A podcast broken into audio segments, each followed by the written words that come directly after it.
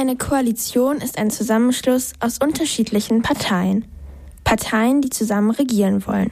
Bevor sie das allerdings tun, müssen sie sich untereinander absprechen. Ah. Die Parteien sind nämlich sehr unterschiedlich. Sie haben zu vielen Themen eine unterschiedliche Meinung.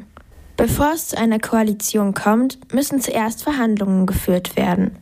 Damit kennt sich Frau Prof. Dr. Ursula Münch gut aus. Sie ist Professorin für Politikwissenschaft und Direktorin der Akademie für politische Bildung in Tutzing. Sie erklärt, was Koalitionsverhandlungen genau sind. Koalitionsverhandlungen sind Gespräche zwischen den Parteien, die bei einer Bundestagswahl gut abgeschnitten haben die überlegen sich und haben sich überlegt, ob sie inhaltlich gut zusammenpassen, ob sie vieles gemeinsam haben und dass es möglichst wenig Ärger gibt. Und die tun sich zusammen mit dem Ziel, eine gemeinsame Regierung zu bilden. Dafür werden unterschiedliche Arbeitsgruppen gebildet. Es gibt zum Beispiel Gruppen für die Themen Umwelt, Wirtschaft oder Gesundheit und Pflege. Insgesamt sind es circa 300 PolitikerInnen, die sich auf die unterschiedlichen Gruppen aufteilen. In den Gesprächen wird besprochen, was in den nächsten vier Jahren passieren soll. Zum Beispiel, ob neue Gesetze erlassen werden. Das alles wird im Koalitionsvertrag zusammengefasst.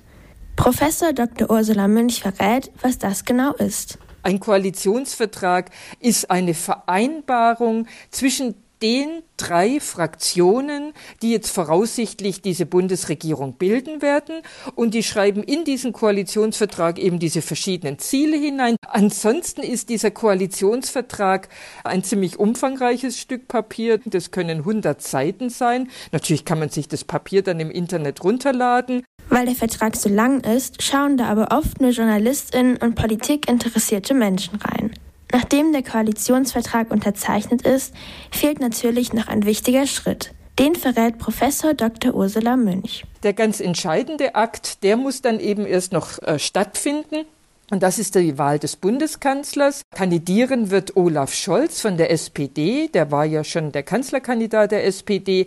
Der wird also sich für dieses Amt des Bundeskanzlers zur Verfügung stellen. Gewählt werden kann er aber erst, wenn er auch vom Bundespräsidenten vorgeschlagen wurde. Der muss nämlich sein Go geben, bevor die PolitikerInnen im Bundestag mit der Wahl dran sind. Wenn es dann eine Mehrheit im Bundestag gibt, ist die Entscheidung getroffen. Einer neuen Regierung steht nichts mehr im Weg.